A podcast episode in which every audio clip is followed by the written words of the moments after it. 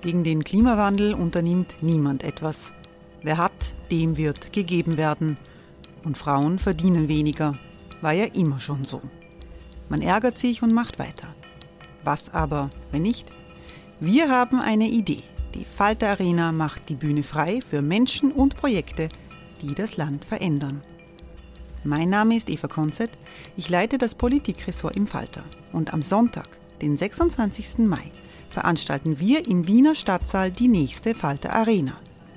Mit dabei unter anderem der ehemalige Politiker und Neosänger Matthias Strolz, Theresa Imre von Markter, Sonja Jöchtel von Love Politics oder Kari Ochsner von Ochsner Wärmepumpen. Machen statt jammern. Wir schauen uns an, wie das funktionieren kann.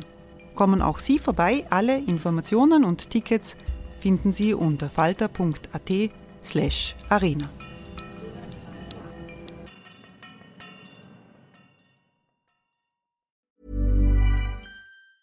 Many of us have those stubborn pounds that seem impossible to lose, no matter how good we eat or how hard we work out. My solution is PlushCare. PlushCare is a leading telehealth provider with doctors who are there for you day and night to partner with you in your weight loss journey. They can prescribe FDA-approved weight loss medications like Wagovi and Zepbound for those who qualify. Plus, they accept most insurance plans. To get started, visit plushcare.com slash weight loss. That's plushcare.com slash weight loss.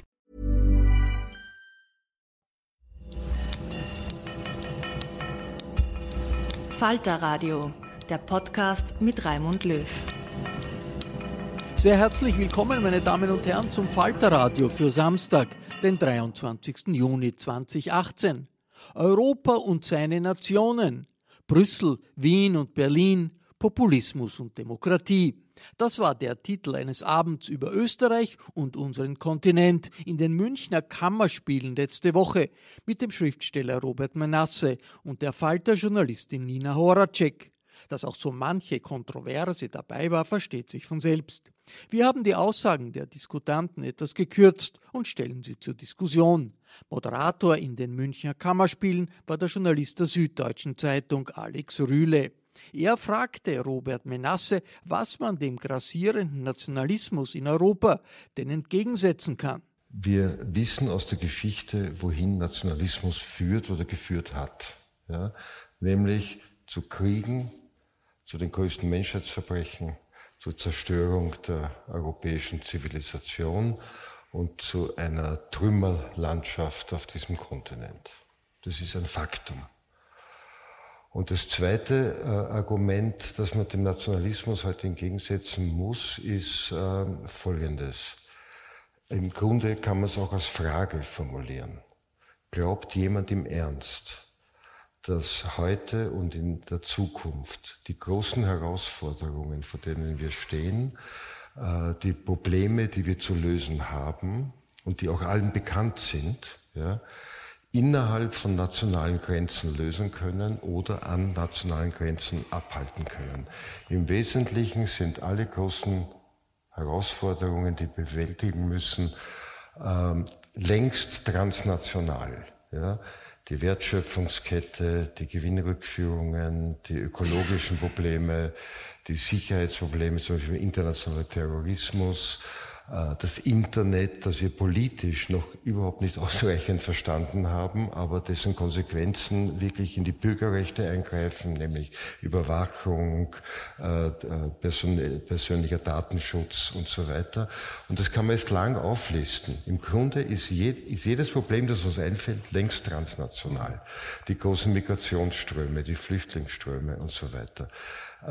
Keines dieser Probleme ist innerhalb von nationalen Grenzen oder sagen wir national lösbar. Das ist nur durch Gemeinschaftspolitik noch bewältigbar. Und dazu kommt noch der allgemeine globale Trend, den wir Globalisierung nennen. Globalisierung heißt ja übersetzt nichts anderes als die Zertrümmerung aller nationalen Grenzen und die Zertrümmerung nationaler Souveränitäten. Und wir stehen jetzt vor der Frage, wollen wir Globalisierung erleiden oder wollen wir sie gestalten? Die Gestaltungsmöglichkeiten des Nationalstaats sind vorsichtig formuliert sehr, sehr beschränkt. Und jeder, der auf die politische Bühne springt und nationale äh, Lösungen verspricht, ist ein Betrüger. Hm.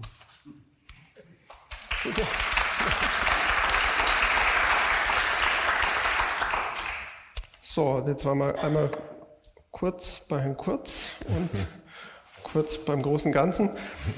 Jetzt würde ich dann doch aber erstmal Grundkurs Österreich. Ähm, ich habe ein paar Österreicher im Publikum erspäht, was mich sehr freut. Hallo Elisabeth. Ähm, die, für die ist das jetzt vielleicht ein bisschen langweilig, aber es sind ja ganz viele Münchner da und die haben natürlich alle keine Ahnung. Also müssen wir jetzt erstmal ganz vorne anfangen. Ähm, Linina Horacek und die Barbara Todt schreiben in ihrem Buch über das Wunderkind. Ähm, das war ja sozusagen in den Beginn hineingeschrieben, also es musste deshalb ja auch sehr offen sein. Was wird Sebastian Kurz als Kanzler für Österreich bedeuten? Eine endgültige Abkehr von der sozialpartnerschaftlichen, wohlfahrtsstaatlichen, konsensorientierten Zweiten Republik? Eine Wiederaufnahme der politischen Projekte aus der Zeit der Wendejahre unter dem konservativen Kanzler Wolfgang Schüssel, der mit der FPÖ fünf Jahre lang regierte? Wird das von ihm geführte Österreich in Europa näher an die europaskeptischen Visegrad-Staaten rücken als an die an mehr europäischer Integration interessierten Kerneuropaländer? Vier Fragen und äh, was würden Sie sagen seither? Es wird die Frage gestellt. Also. Ja, ja, aber antworten jetzt beide. Ich habe nicht gesagt, dass ich sie gleich beantworten werde. Mhm. Das hatten einen Grund, warum wir Fragezeichen gemacht haben. Ähm, die Regierung zwischen ÖVP und FPÖ ist jetzt seit Dezember 2017 im Amt. Ähm, man kann jetzt noch nicht alle Fragen beantworten, aber man kann sehen, in welche Richtung es geht. Und es ist in Österreich haben wir eine Regierung, wo auf der einen Seite ähm, ein Kanzler steht, der sagen Machterhalt und Machtmaximierung ähm, über die Ideologie stellt und auf der anderen Seite eine Partei als Vizekanzlerpartei, die FPÖ, die hoch ideologisiert ist und die einen, sagen, einen Auftrag hat. Ähm, Sie sagen das auch ganz offen, Sie wollen 1968 rückgängig machen. Sie wollen ähm, das Land, sie wollen die große konservative Wende, sie wollen dieses Land ähm, nach ihren Vorstellungen verändern. Und das machen sie sehr, sehr flott. Ähm, da ist zum einen, ähm, würde ich sagen, eine, eine Politik, die ganz klar auf ähm, Abbau dessen, was wir als Sozialstaat kennen in Österreich, der eine lange Tradition hat und der im Vergleich zu Deutschland sehr gut funktioniert. Eine klare Umverteilung ähm, von unten nach oben also Unternehmer werden entlastet, dafür wird die Allgemeinheit belastet. Das sieht man schon ganz klar. Und auf der anderen Seite natürlich so ein ideologischer Kampf für ein ähm, Österreich, wie die FPÖ sich vorstellt. Das fängt mit Kleinigkeiten an, dass der neue Verteidigungsminister, der die FPÖ stellt, ähm, groß verkündet mit Erlass, das Binnen-I im Verteidigungsministerium wird abgeschafft. Es darf kein Binnen-I verwendet werden. Es ist aber nie eingeführt worden. Es gab nie einen sagen, Erlass, dass das Binnen-I verwendet werden muss. Aber es wird so Politik gemacht mit so Symbolen. Oder man sagt ähm, ganz offen, wir machen ein Ausländersparpaket und feiert sich auch so, als wir sind die, die den Ausländern alles wegnehmen. Die Wahrheit ist, also abgesehen davon, dass das schon ziemlich grauslich ist zu sagen, ähm, das sind die Bösen, ähm, die haben euch alles weggenommen und wir holen das zurück von euch, von den bösen Ausländern. Das ist klassischer ähm, Rechtspopulismus. Haben Sie dem was hinzuzufügen? Ja, Im Grunde beschreibt das die stattfindende Realität in Österreich. Aber äh, da bleiben doch sehr viele Fragen offen, die ich auch selbst nicht beantworten kann. Aber die man zumindest stellen muss. Also ich zum Beispiel äh, finde persönlich, den HC Strache oder also und die Freiheitliche Partei, also diesen, diesen Koalitionspartner, wesentlich sympathischer als die Christdemokraten im Moment, und zwar aus einem einfachen Grund. Die haben eine Weltanschauung, eine Welthaltung, ein, eine, ein ideologisches Programm, und das haben sie, egal wie der Mainstream ist oder wie der Gegenwind ist oder wie der Rückenwind ist. Der Strache war rechts, da war der Zeitgeist noch lang nicht rechts.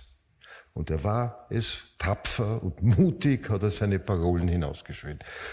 dann hat sich da irgend aus verschiedenen Gründen, die nicht damit zusammenhängen, dass seine Argumente so erfolgreich waren, sondern da haben sehr, sehr viele Faktoren zusammengespielt, hat sich der Zeitgeist gedreht und jetzt erntet er. Er würde nie, wenn eine Meinungsumfrage ihm sagt, ähm, die Mehrheit der Österreicher wollen Kolchosen und, und äh, äh, Verstaatlichung aller, aller Indust Schwerindustrie und so weiter, würde er nie sagen, okay, die Mehrheit will das, ich habe das in Meinungsumfragen entnommen, also predige ich das. Der Mann hat ein Programm und dazu steht er und das hat er durchgezogen über viele, viele Jahre. Ja? Das ist ja, wenn man es genau nimmt, für mich der Inbegriff eines Politikers. Man springt auf die politische Bühne mit einem Programm, und versucht es durchzusetzen und versucht auf der Basis dieses Programms die Welt, über die er Einfluss gewinnt, zu gestalten. Und dann ist es die Aufgabe der anderen, zum Beispiel der, in dem Fall der Linken, dagegen zu halten. Das Problem ist er, ist er, ist er in Wirklichkeit der, der, der, der talentierte junge Herr Kurz. Ja? Das ist ein Typus von Politiker, den ich überhaupt nicht verstehe der hat nie irgendwie Ansätze gezeigt, ein Programm zu präsentieren. Ja? Ähm, das ist ein Mann, der in der Früh Meinungsumfragen auf den Tisch bekommt und dann hinausgeht und diese, das Ergebnis der Meinungsumfragen auf eine so verallgemeinerte Weise als seine Perspektive verkauft, dass er dann auch imstande ist, morgen wieder das Gegenteil zu sagen. Ja? Das kommt ja. in Ihrem, Ihrem und, Buch. Und ja, also wissen Sie, das ist für mich ein, das eigentliche große Rätsel. Objektiviert ja, kann man das zusammenfassen damit, dass dieser Mann insofern eine Katastrophe für Menschen des Worts und der Schrift ist und der Sprache, ähm, wenn man einfach sich nur äh, klar macht, dass wir alle in Österreich Nina, wir können bis zu unserem Lebensende nie wieder gedankenlos in einem Atemzug sagen, kurz und gut. Okay, also dieses Problem war mir bis jetzt noch nicht bewusst. Viele andere schon, aber das noch nicht. Das mit dem leeren Ehrgeiz kommt ja auch, also dieses, dass man eigentlich kein, nie irgendeine Ahnung hatte davon, was der Mann wirklich selber will, ob es da eine Art politischen Kern gibt. Der, ja. ähm, es heißt im Buch, nur eines findet sich in all den Masterplänen, Diagrammen und Tabellen nicht, ein Regierungsprogramm oder gar ein Fünfjahresplan für die nächste Legislaturperiode. Kurz wollte an die Macht, was er dann konkret mit ihr anfängt, schien ihm völlig zweitrangig. Ja, wobei ich glaube, es gibt dann schon ähm, rundherum durchaus ähm, eine Agenda und die würde ich als neoliberale Agenda bezeichnen, die da gerade im Sozialbereich ja. durchgesetzt wird oder wo es versucht wird, das zu machen. Das andere mit dem Ehrgeiz, da denke ich mir, ähm, das ist eine Politikerkrankheit. Also die davor haben sich auch über die Visitkarte ja. gefreut. Also Nein, aber schau, schau äh, ich, ich, denke zum Beispiel, Willy Brandt ist ja bekannt in diesem oder, oder Bruno Kreisky. Ja? Als die beschlossen haben, Politiker zu werden, die haben ja irgendwie eine Vorstellung davon gehabt, was sie gestalten wollen. Die haben gesagt, das ist ein Skandal, dass Frauen, äh, die geschwängert werden und das Kind nicht wollen, äh, dass die dann kriminalisiert werden, wenn sie Abtreibung machen. Wir müssen dieses Gesetz aufheben. Wir müssen eine Justizreform machen und wir müssen eine Bildungsoffensive starten und wir müssen dies und das und die sind mit diesem Programm und die wollten das wirklich. Ja? Der Politikertypus Kurz ist äh, ist, ist, ist anders. Der, der hat kein Programm. Mhm. Der Mann hat keine Agenda. Ja, sondern äh, der, der reagiert auf Stimmungen. Ja, aber das finde ich schon interessant, dass es ja anscheinend drunter dann diese oder dabei gleichzeitig diese neoliberale Agenda irgendwie in der DNA drin ist durch seine durch sein Aufwachsen in diesem Milieu der, der, der, der ja, er ist einfach, er ist ein Kind, er ist in Wirklichkeit ist er ein Kind der Wende. So nannten wir im Jahr 2000 in Österreich ähm, die erste sagen, Regierungsbeteiligung der FPÖ, also das erste Mal, als die ÖVP die FPÖ in die Regierung geholt hat. Das war im Jahr 2000. Damals können Sie sich erinnern, große Sanktionen, Riesendemonstrationen. Und es war eigentlich damals, das fand ich so spannend, unter vielen, vielen jungen Leuten, die FPÖ zum Beispiel lag damals am Boden, also zwei Jahre nach der, der Wende hat die FPÖ gleich mal ähm, unglaublich viele Wähler verloren und sich bei 10 Prozent wiedergefunden. Und damals war es eigentlich auf den Unis und überall cool, gegen diese Regierung zu sein. Da wurde protestiert, da wurde demonstriert, da wurde getan. Sebastian Kurz ist 2002 als 16-Jähriger der ÖVP beigetreten, was eher untypisch damals war und war geprägt von Wolfgang Schüssel und dieser Generation. Und auch damals war ja ein, sagen, ein massives, ähm, massiver Teil der Politik dieser Regierung war, oder sagen, Arbeitsteilung der Regierung war, die FPÖ ähm, kann was für ihre Ideologie tun, die damals auch schon weit rechts war unter Haider. Die ÖVP macht inzwischen das Wirtschaftliche, ähm, Filetierung der Bahn, ähm, Abbau, also Kampf gegen die Gewerkschaften, Pensionssystem reformieren, solche Sachen haben sie der ÖVP überlassen und das Ideologische und ähm, leider auch ähm, sagen die Hypo Kärnten und so weiter, ähm, wo das Geld irgendwie verschütt gegangen ist, das hat die FPÖ übernommen damals. Mhm. Ähm, weil Sie jetzt das gerade erwähnen, mit 2000, irgendwann muss ich es ja eh fragen, dann frage ich es jetzt. Ähm, damals gab es ja den riesigen Aufschrei und diesen Boykott und auch mhm. in Österreich gab es ja einen riesen Schock, während man diesmal so das Gefühl hatte, ja, mal, es ist, wie es ist. Und das hat mich doch deshalb irritiert, weil ich das Gefühl habe, der Strache ist noch der viel beinhärtere als der Haider, der irgendwie mir immer so vorkam wie so ein Hasardeur im Hawaii-Hemd. Na, der, der Strache hat immer gesagt, was er will und jetzt macht das. Ja, ich glaube, also was soll ich den Fehler machen, Jörg Haider zu verklären? Der war auch schon ordentlich weit rechts. Also der hat auch ähm, Sachen ja, gesagt. Aber, aber der Haider war ein politischer Abenteurer. Das ist ein Unterschied. Und der Haider war auch ein Intellektueller. Beim Intellektuellen bin ich rechts, aber, recht, aber rechts war der Haider auch und dann ja, rechts war er auch. Rechts, und, war, na, rechts ähm, natürlich war er rechts, aber, aber er, so, er war viel wendiger und viel flexibler und man darf eines nicht vergessen. Warum gibt's jetzt, gab es jetzt keine Demonstrationen gegen die jetzige hm. schwarz-blaue Koalition und warum gab es damals 2000 die Demonstrationen? 2000 hat sich der Dritte in der Wählerzustimmung zum Kanzler gemacht. Das war zwar formal rechtsstaatlich legal, aber es war nicht legitim. Diesmal hat der Stärkste mit einer starken zweiten Partei eine Koalition gebildet. Das, das muss auch jeder Linke anerkennen, dass mhm. das nicht so ein Coup d'etat war äh, oder ist, wie es damals 2000 war. Das ist der Grund, warum auch zunächst sehr viele geschwiegen haben. Aber zum Vergleich, Haider äh, Strache. Was immer übersehen wird, äh, wenn wir über Haider reden und, äh, oder, oder, diskutieren über den Unterschied Haider-Strache. Der Haider war ein 68er. Der Haider war ein These. 68er. Der hat 1968 studiert, ja, war in der, auf der Uni involviert in diese ganzen Studentenrebellionen, soweit sie in Österreich stattgefunden haben, und hat das bewundert. Dieses Freche, dieses, dieses Aufsässige, äh, dieses ähm, ähm, äh, Sprengen äh, von, von, von, äh, äh, von, von, von, Vorlesungen und so weiter. Aber wenn er das er hat, hat, dann aber sehr, in sehr stillen, einsamen Stunden, weil sagen, in seinem Auftreten nein. war Haider ein deutschnationaler nein, Burschenschafter. Also, nein, lass mich das ganz kurz ja. zu Ende bringen. Kurz. Der, ich muss es auch nicht. Ach komm. No, es ist lehrreich, nur ich muss es ja nicht sagen. Ja?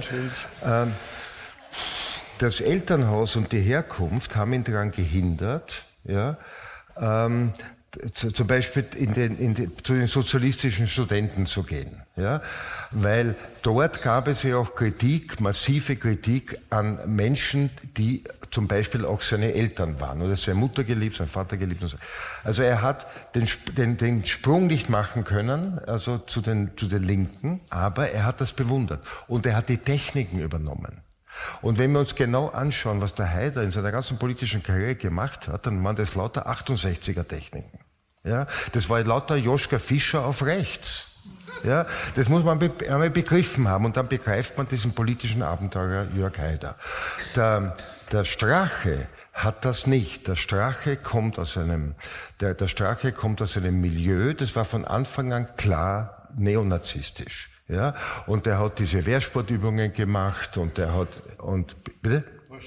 Und diese Burschenschaft hat er sich angedient und hat furchtbar darunter gelitten, dass die ihn nicht akzeptieren, weil er kein Akademiker ist. Ja, es wollte er denen zeigen, er ist noch päpstlicher als der Papst, also ist sprichwörtlich gesagt und so weiter. Der hat nie dieses Abenteuerhafte gehabt, sondern der hat ganz klar gesagt, so, mein Milieu ist das Rechtsextreme, ja, äh, hier will ich mich an die Spitze setzen, hier will ich Anerkennung bekommen. Äh, ich kenne nichts anderes und will nichts anderes. Der Haider, der war so, ähm, das war ein Politabenteurer. Ich habe auch vor einigen Jahren mit der ORF-Journalistin Claudia Reiterer ein Buch über Strache geschrieben. Und da haben wir damals noch Jörg Haider getroffen, ein paar Tage bevor er dann den Unfall hatte und gestorben ist. Und da hat Haider uns erzählt, der Strache sei immer zu ihm gekommen und hat gesagt, ähm, fahr mit mir nach Israel, wenn wir die, sagen, wenn wir in Israel anerkannt ist, haben wir keine Probleme mehr mit den Juden. Und der Haider hat damals gesagt, na, ich werde mich doch nicht anbieten, anbiedern in Israel, Strache fahr alleine. Und die, die FPÖ unter Strache versucht seit vielen, vielen Jahren ähm, auf diplomatischer Ebene Kontakte mit der israelischen Regierung zu bekommen. Israel weigert sich ja ähm, auch jetzt in der Regierung mit der FPÖ auf, sagen, auf diplomatischer Ebene Kontakt zu haben. Es gibt keine, also wir dürfen auch keine ähm, FPÖ-Minister ähm, nach Israel fliegen, offiziell. Also es gibt keine Einladungen. Es war jetzt auch Sebastian Kurz in Israel, aber nicht Strache als Vizekanzler. Und was auch passiert ist in den vergangenen ähm, zwölf Jahren, seit dem Jahr 2006 ungefähr, ist, dass ähm, ganz stark in Österreich bei der FPÖ der Antisemitismus durch einen ähm, antimuslimischen Rassismus ersetzt ja. wurde. Also heute sind die Bösen nicht mehr die Juden, weil das kommt auch nicht gut. Also offiziell ähm, distanziert sich die FPÖ völlig vom Antisemitismus und sagt sogar, deswegen sind wir gegen Flüchtlinge, weil das sind die Antisemiten, nicht wir sind. Die bösen Flüchtlinge, die kommen, die, und deswegen wollen wir die nicht haben, weil wir wollen ja unsere Juden schützen. Jetzt hätte ich dazu eine Frage. Frauen. Das, ähm, das, haben wir in der AfD ja auch sehr stark, ähm, dass, dass, sozusagen Antisemitismus oft in der Verkleidung des Anti-Islamismus hm. daherkommt. Und bei uns in der Diskussion gibt es ja oft, der Mai, jetzt gibt es halt überall diese rechtspopulistischen Parteien, bei uns die AfD, in Österreich die FPÖ. Mich würde schon interessieren von Ihnen als Politologin, inwieweit die sozusagen deckungsgleich sind und inwieweit die FPÖ dann doch nochmal ein anderes Kaliber ist. Oder ist sie das gar nicht mehr? Ähm, Im besseren Sinn oder im schlechteren Kaliber? Ich, ich habe den Eindruck im schlechteren, weil es einfach ein ungebrocheneres Verhältnis zum 20. Jahrhundert in all seinen Facetten gab. Also dass es einfach noch viel, noch viel härtere Nazis gibt, die das ganz offen. Ich meine, dass der Strafe dabei seine Wehrsportgruppen gibt und so weiter. Ja, wobei man da sagen muss, ähm, ich glaube, das, das, Problem ist, man sollte der FPÖ nicht die Vergangenheit vorwerfen, sondern eher schon, was sie jetzt machen. Also ich meine die jetzige das, FPÖ, ja. genau. Ich würde sagen, die, die AfD ähm, sind sowas wie die Azubis der FPÖ. Die lernen ganz ähm, fleißig äh, von der FPÖ. Die sind auch, es gibt ganz enge Kontakte. Ähm, es war auch die Alice Weidel und der Herr Gauland waren im Sommer vorigen Jahres vor der Deutschlandwahl in Wien, auch im Parlament, und mhm. haben damals ähm, Hofer, Strache, Kickel getroffen und sich Tipps und Wilimski, ähm, um sich Tipps zu holen im Wahlkampf, wie sie es besser machen können. Es war auch vor kurzem im Mai ähm, ein ÖVP, ein FPÖ-Landesrat aus Oberösterreich in Thüringen beim Herrn Höcke und hat auf Einladung der Thüringer AfD-Fraktion im Landtag ähm, einen Vortrag gehalten zum Thema, ähm, was die AfD von der FPÖ lernen kann. Da hat er dann zum Beispiel auch gesagt, ähm, die, die FPÖ muss jetzt ganz dringend eines machen, und zwar wörtlich eine Neutralisierung des öffentlich-rechtlichen Rundfunks in Österreich. Und da hat er gesagt, auch auf die Gefahr hin, dass uns dann eine Urbanisierung oder eine sogenannte Urbanisierung vorgeworfen wird. Das sind so die Tipps, die die AfD von der FPÖ bekommt. Ähm, also da zum ORF möchte ich gleich ja. noch kommen, aber haben Sie noch andere Tipps, die Sie der AfD mitgegeben haben? ähm, naja, der, ich, das, ich kann ja sagen, was die FPÖ rät. Ähm, ich habe jetzt nicht so viele Tipps für die AfD, aber die FPÖ hat ganz viele. Zum Beispiel hat, haben die auch gesagt, ähm, man muss von den 68ern lernen, da wären wir jetzt wieder ähm, bei der Haider-These, und zwar ähm, den Marsch durch die Institutionen. Und der mhm. Herbert Gorschek hat auch ganz klar gesagt, dass die FPÖ in der Regierung überall dort, wo sie konnte, ähm, von staatsnahen und staatlichen Betrieben ähm, geschaut hat, dass sie die Geschäftsführung also sagen, wechselt und dass sie die Aufsichtsräte umfärbt, weil sie müssen ihre Leute ähm, an die Macht bringen. Das ist auch in den Ministerien so. Also wir haben heute in Österreich in den FPÖ geführten Ministerien eine beeindruckend hohe Zahl ähm, deutschnationaler, schlagender Burschenschafter. Und dazu muss man sagen, ähm, die Burschenschaften, die schlagenden Kooperationen in Österreich sind um einiges, ähm, jetzt nicht alle, aber doch ein großer Teil um einiges ähm, radikaler, als Sie es in Deutschland kennen. Und die sitzen jetzt an den Schalthebeln der Macht in Österreich. Ähm, das ist das eine, diese, diese Burschenschaftler, die man ja doch irgendwie sich äh, jetzt nicht so als die trendigen Jungs vorstellt ähm, und der Strache ja eben auch nicht. Ähm, und gleichzeitig gibt es ja dann noch diesen anderen, diese andere große Strömung der identitären Bewegung. Mhm. Und das ist ja wirklich ganz stark popkulturell aufgeladen. Ähm, ist das, wird das so eine Art Jugendkultur? Weil da, die, die, die, die exportieren das ja geradezu nach ganz Europa im Moment, das Elner und. Ja, wobei man da ein bisschen aufpassen muss, weil die Identitären haben, ähm, sind irrsinnig geschickt im, sagen wir mal, Product Placement. Also die schaffen es mit zwölf Hanseln, den Eindruck zu erwecken, da würde eine kleine ähm, identitären Armee marschieren. Also sie machen sehr, sind so richtige Posterboys ähm, der extremen Rechten, die wissen genau, wo sie sich hinstellen müssen mit ihren Plakaten. Und wenn man dann sagen, die Kameraleute kommen und sagen, sie sollen wir so schauen, sollen wir so schauen, wie gefällt es euch besser, nur damit sie in die Medien kommen. Also es sind eigentlich weniger, als man glaubt, aber in ihrer Wirkung, weil sie einfach sehr geschickt mit den Medien spielen oder gespielt haben, wirkt es um einiges mehr. Wir haben in Österreich eher die Situation, dass es sehr viele Verbindungen gibt zwischen Identitären und FPÖ. Mhm. Also dass das alles so ein bisschen vermischt und ähm, ja, dass einfach auch ähm, FPÖ-Politiker, also Regierungspolitiker auf Veranstaltungen auftauchen, wo die von Identitären gemacht werden oder wo Identitäre auftreten. Also es da einfach ähm, die FPÖ so gemacht hat oder einige in der FPÖ das so lang zu machen, bis niemanden mehr aufregt. Also beim ersten Mal gibt es einen Aufschrei, ähm, wenn das dann das zehnte Mal ist, dann ist es so, ja, pff, kennen wir eh schon, was regen wir uns auf? Und diese, also sozusagen, es gibt eine sehr gefährliche Normalisierung in Österreich. Hm. Das mit den Identitären habe ich auch deshalb gefragt, weil Sie kurz nach der Wahl gesagt haben, ähm, die neue Regierung ist der politisch personifizierte Zeitgeist.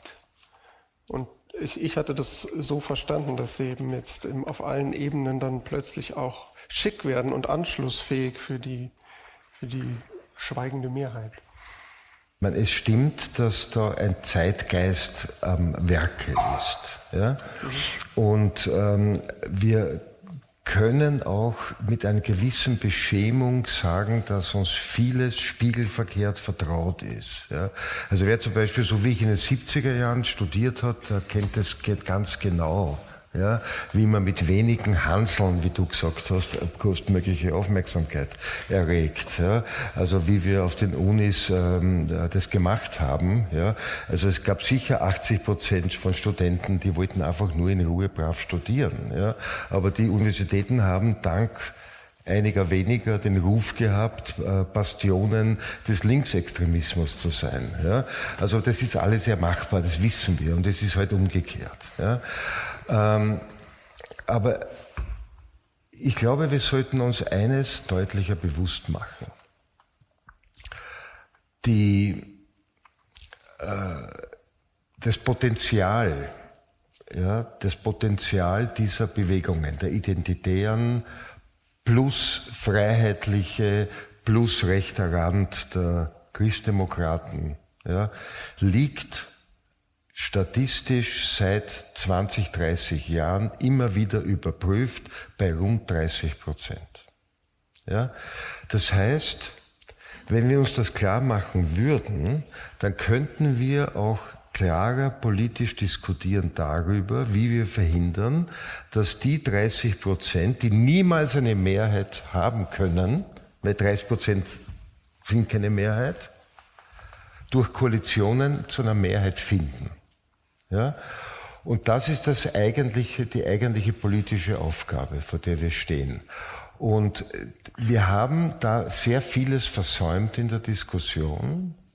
ähm, weil wir sehr viele Dinge nicht klar gemacht haben oder falsch vermittelt, vollkommen irre, ja, falsch vermittelt haben. Ich gebe jetzt ein konkretes Beispiel.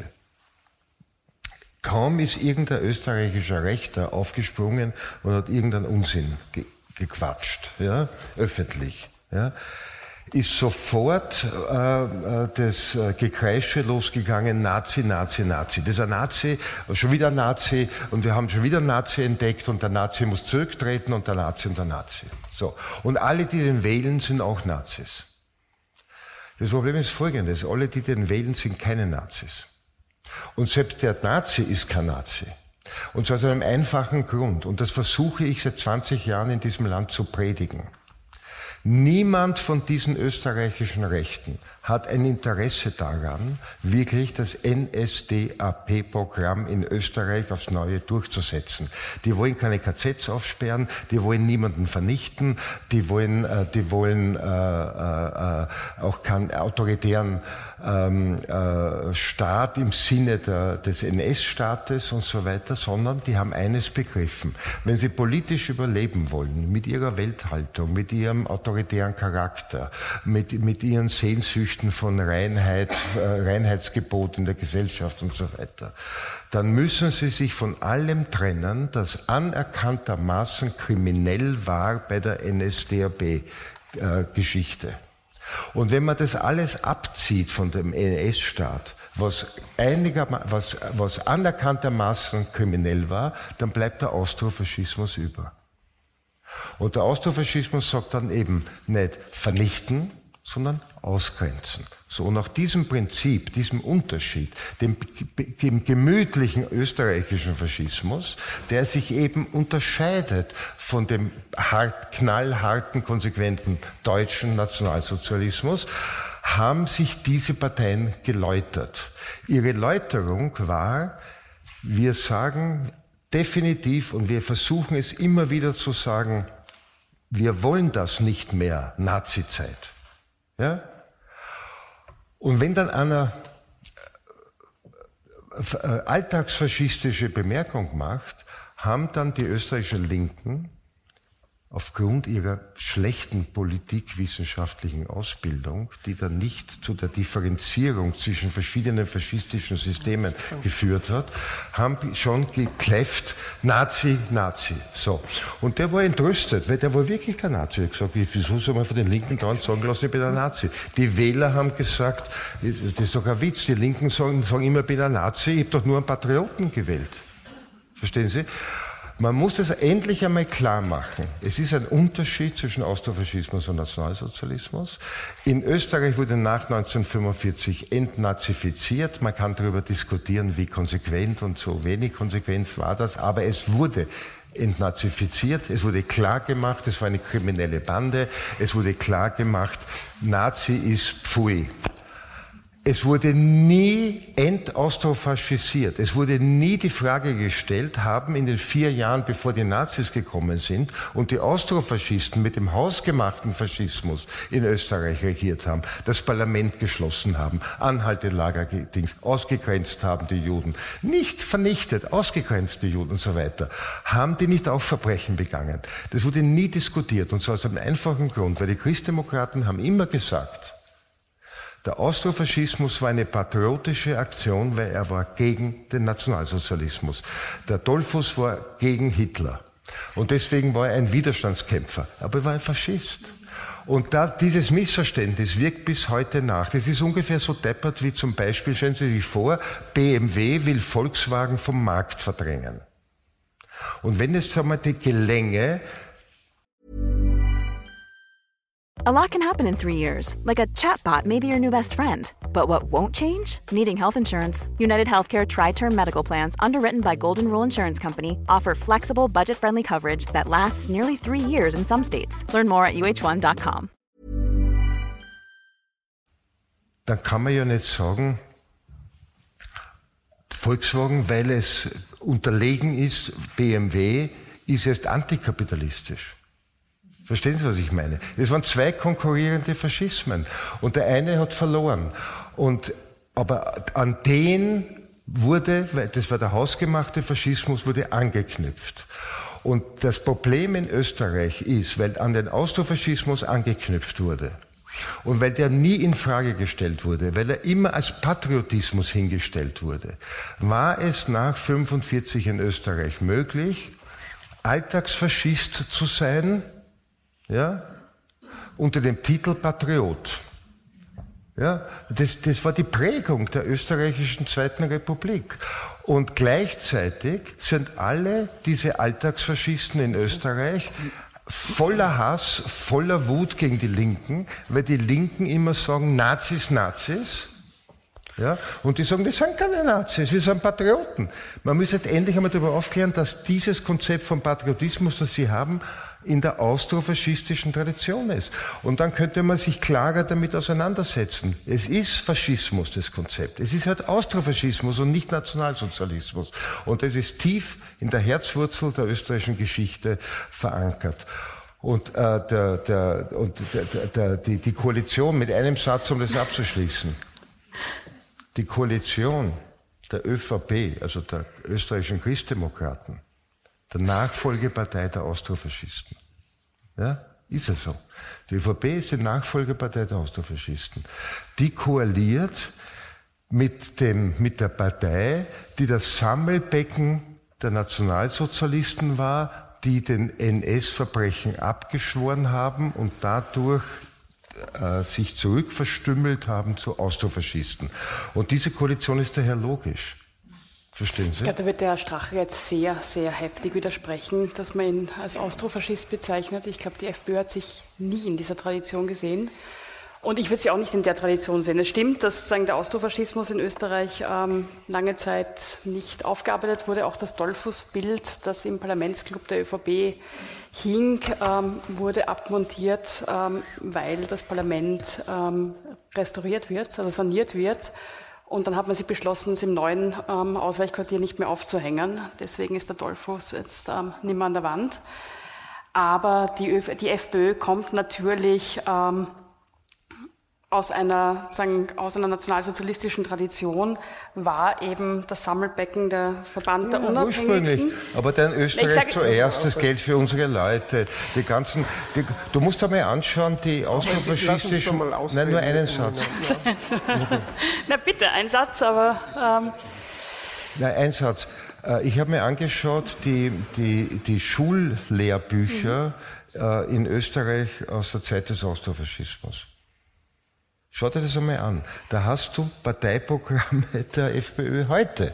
Die haben sich in dieser Weise sozusagen geläutert. Das ist ja das Spannende. Nee, die haben sich nicht, also die kommen natürlich aus einer gewissen Tradition. Das war der Nationalsozialismus, ähm, der Verband der Unabhängigen, aus dem ja. die FPÖ entstanden ist, war ein Sammelbecken ja. von Altnazis. Ich würde aber nie sagen, dass die FPÖ heute eine Partei der Nazis ist. Ähm, wiewohl ich aber finde, dass man die sogenannten Einzelfälle, wenn es wieder antisemitische oder rassistische Vorfälle gibt, natürlich benennen muss. Und ich glaube auch nicht, dass das der Grund ist, warum das Land nach rechts gerückt ist, weil die bösen Linken immer Nazis schreien, sondern ich glaube, es gibt ganz andere Gründe. Es gibt zum einen, ähm, gab es einen Rechtsruck, der hat in Österreich in den 1990er Jahren begonnen und dem wurde ähm, von den ähm, damals noch Großparteien, ähm, SPÖ, also Sozialdemokratie und ÖVP, Volkspartei, sehr wenig entgegengesetzt. Und es hieß einfach sehr lange, wie in Deutschland, auch in Österreich, es gibt keine Alternative. Die Politik kann nicht gestalten, die kann nur ein bisschen sagen, bremsen, verhindern. Wenn man sich aber die FPÖ anschaut, und da haben wir, glaube ich, beide dieselbe Meinung, die hat ähm, ein gesellschaftspolitisches Programm und das ähm, kann man nachlesen, das ist klar definiert. Ähm, das ist eben Österreich zuerst. Ähm, Ausländer quasi mhm. nur haben, sind quasi, wenn überhaupt, dann dürfen sie bleiben, wenn sie eine Arbeit haben, aber sogenannte Gastarbeitslose, wie es die FPÖ nennt, sollen abgeschoben werden, sollen das Land verlassen müssen, unser Geld für unsere Leute und so weiter, also sehr mhm. plumpe Slogans, aber die haben eine Idee oder Vision. Es kann einem die gefallen oder nicht. Aber ähm, mein Eindruck ist, dass über viele, viele Jahre ähm, es keinen Gegenentwurf gab. Mhm. Sondern dass es, also ich habe das in Österreich sehr oft erlebt, ähm, seien es Asyldebatten, Migrationsdebatten, Ähm, die FPÖ schlägt aus der Opposition etwas vor. Die anderen Parteien sagen, pfui, wie grauslich. Und ein paar Monate später kommt das plötzlich ähm, in Gesetzeswurfform von der Regierung, der die FPÖ aber damals nicht angehört hat. Also die FPÖ hat einfach aus der Opposition, und ich glaube auch das ist das, was die AfD probieren wird, aus der Opposition die Regierung ähm, angetrieben und sehr, sehr erfolgreich. Die FPÖ war eigentlich, ähm, jetzt die Regierung wird man erst beurteilen können, wenn sie länger im Amt sind, aber bis jetzt war die FPÖ am erfolgreichsten in der Opposition. Die FPÖ hat in den vergangenen Jahren sich ein kleines ähm, Medienimperium aufgebaut. Das besteht zum einen, ähm, also wo ein wichtiger Teil Facebook ist. Das ist, ein, das ist die Drehscheibe, über die die FPÖ ihre Informationen ungefiltert an die Leute bringt. Sie haben aber auch parteinahe nahe, ähm, Internetmagazine, ähm, die zum Teil wirkliche Headseiten sind.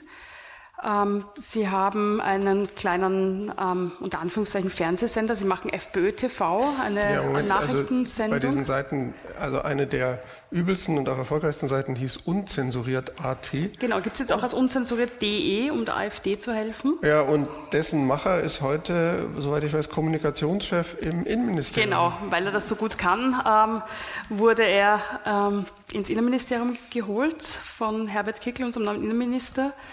Und ähm, der österreichische Verfassungsschutz hat auch mal in einem Bericht über unzensuriert AT geschrieben, dass es eben ähm, zum Teil sehr fremdenfeindliche Inhalte hat, zum Teil antisemitische Inhalte und auch einen gewissen Hang zu Verschwörungstheorien.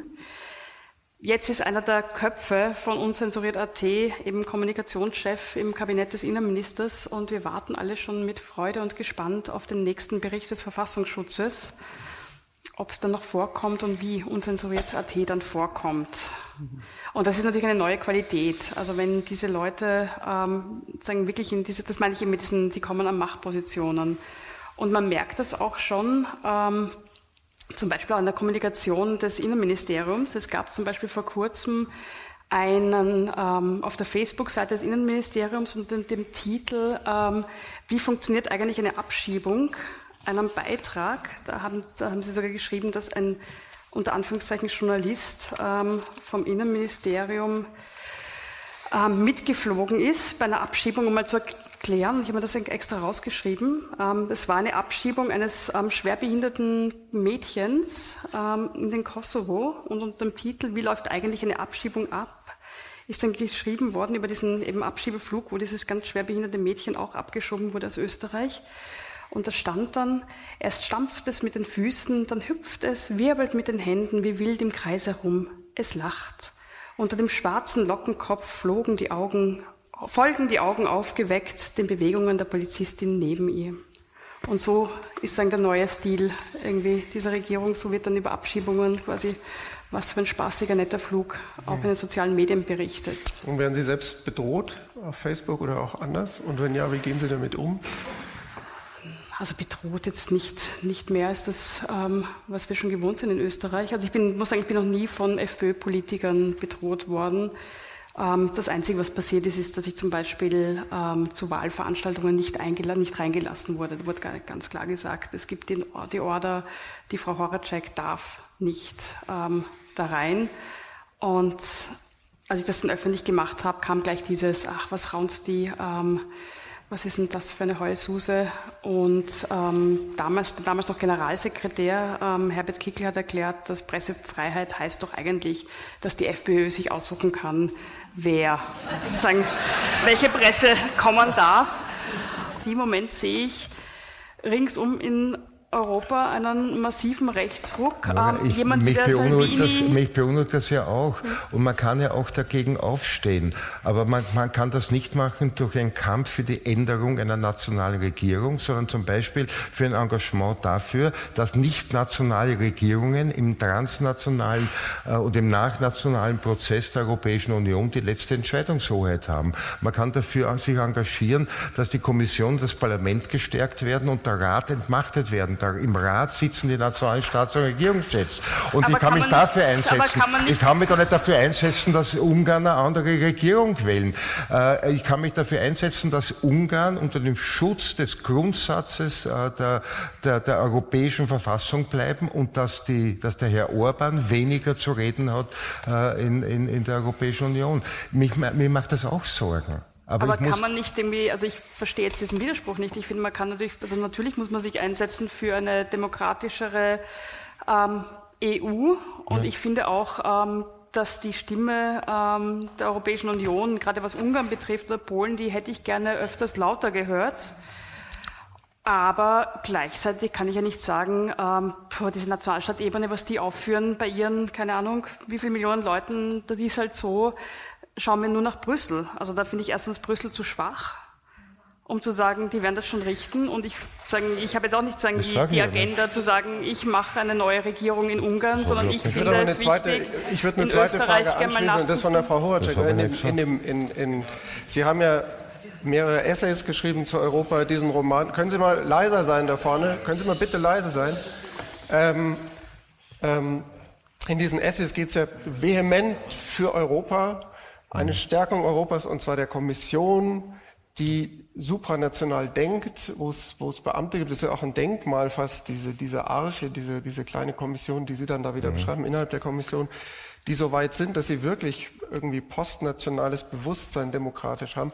Das Zweite, was sie aber stark machen, und das wundert mich sehr, ist das Europa der Regionen, weil sie da so mhm. klingen, als ob alles, was die Probleme der Nation sind, das Aggressive, das, das, das ähm, Übergriffige, das irgendwie ja doch dann immer in Kriege führt, das sei bei Regionen nicht gegeben, die seien so freundlich, da sei alles so harmonisch miteinander und da sei man dann so, das, das, das, das war so eine merkwürdige Schwarz-Weiß-Malerei, wo ich dachte...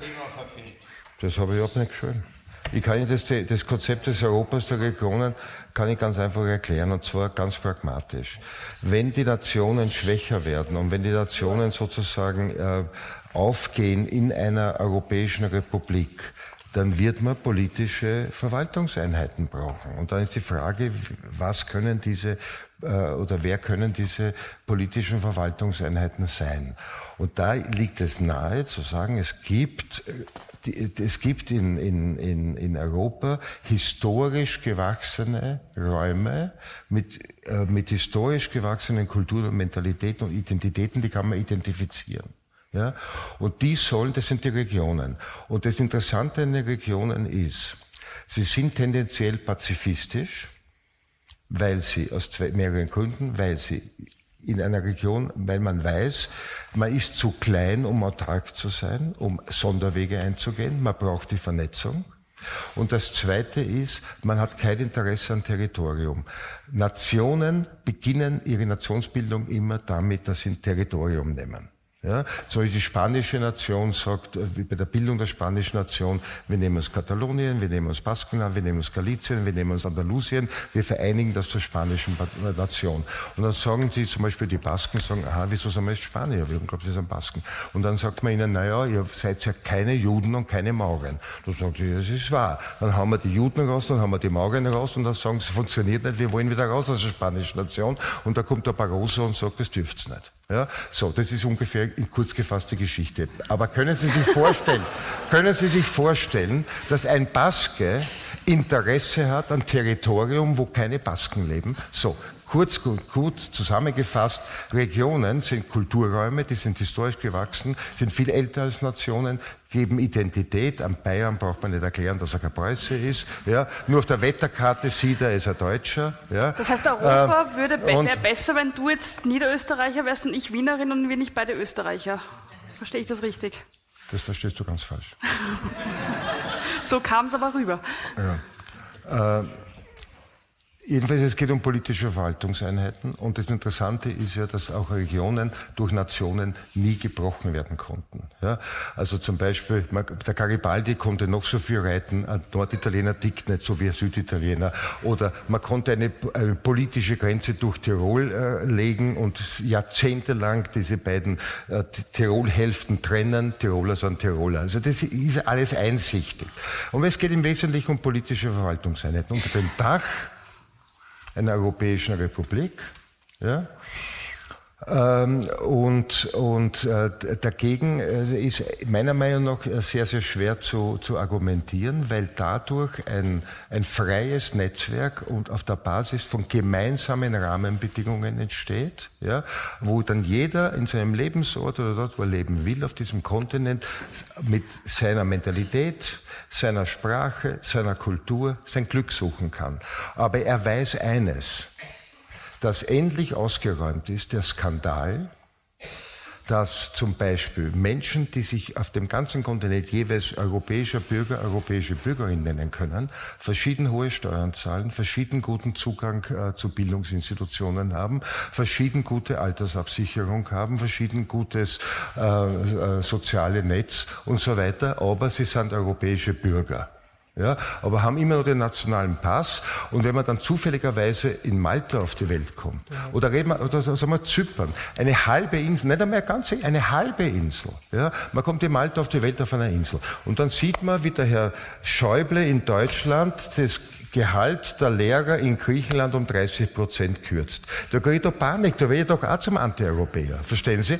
Und es geht darum, dass man gemeinsame Rahmenbedingungen herstellt, gleiches Recht für alle, eine gemeinsame Demokratie. Wir haben einen gemeinsamen Markt, wir haben eine gemeinsame Währung, wir haben eine gemeinsame Bürokratie. Was fehlt, ist die gemeinsame Demokratie. Die stellt die gemeinsamen Rahmenbedingungen her, gleiches Recht für alle. Und dann kann jeder sein Glück suchen. Und egal, ob er in Malta ist, one man, one vote. Und ob er in Malta ist, ob er in Berlin oder in München oder sonst wo. Und das ist ein vernünftiger Anspruch. Und der hebt alle diese Verwerfungen auf, die wir heute Krise nennen. Ja? dass Menschen in einem Teil Europas ähm, äh, aus dem Sozialsystem rausfliegen und in, in, in Misere leben, während woanders Exportweltmeister Statistiken äh, haben, die, die betörend sind, während nicht einmal alle Menschen in Darf demselben Land gleich sind. Ja? Dürfte ich jetzt mal meinen, ich sage auch einen Satz dazu. Ähm, ich glaube, ja, ich werde mich bemühen, ich werde mich bemühen, äh, mich durchzusetzen. Ähm, ich glaube nicht, dass die Regionen ähm, die Lösung sind, sondern ich glaube, was wir brauchen, ähm, auch gegen diesen rechten Populismus, ist eine EU, die nicht nur eine Wirtschaftsunion ist, sondern vor allem auch eine Sozialunion. Und solange es ähm, diese Unterschiede gibt, ähm, kann man die Leute auch sehr gut gegeneinander ausspielen.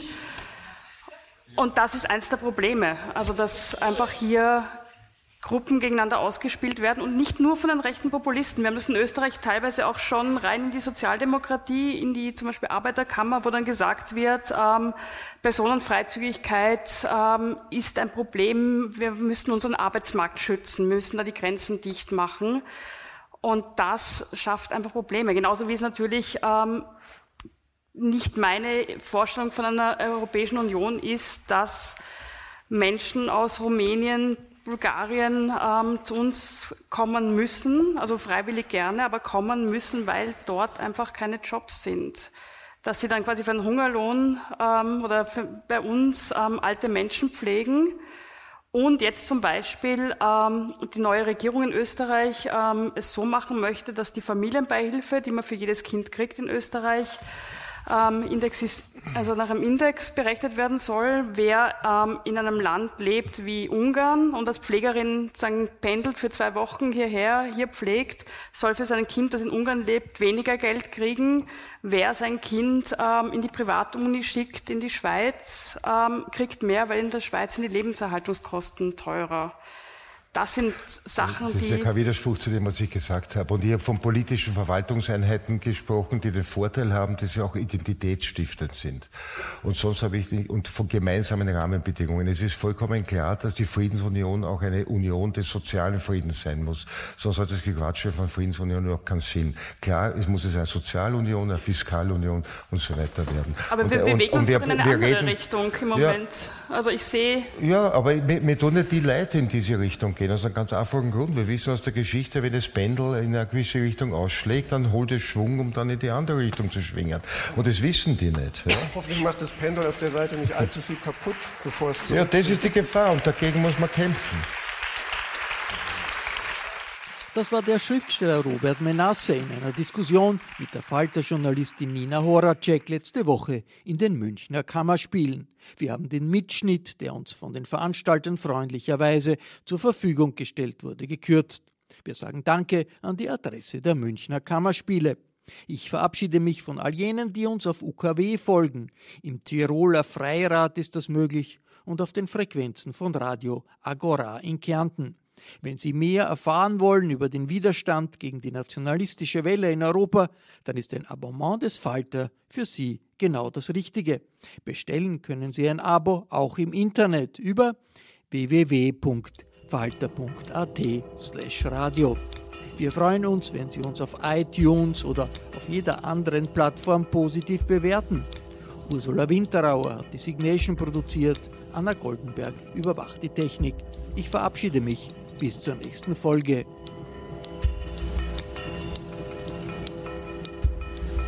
Sie hörten das Falterradio, den Podcast mit Raimund Löw.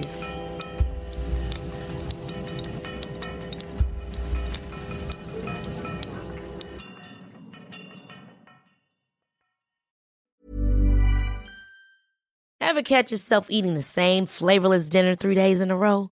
Dreaming of something better?